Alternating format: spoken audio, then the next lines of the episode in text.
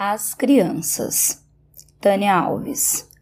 Eram quatro crianças, cheias de esperanças. Brincavam sob sol a pino as meninas e os meninos.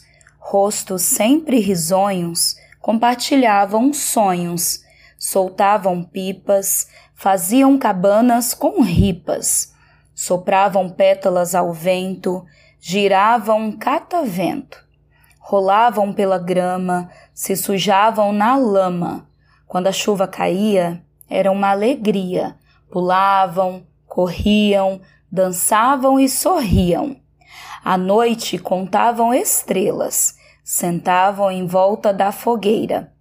Andavam no meio do mato, tomavam banho no riacho.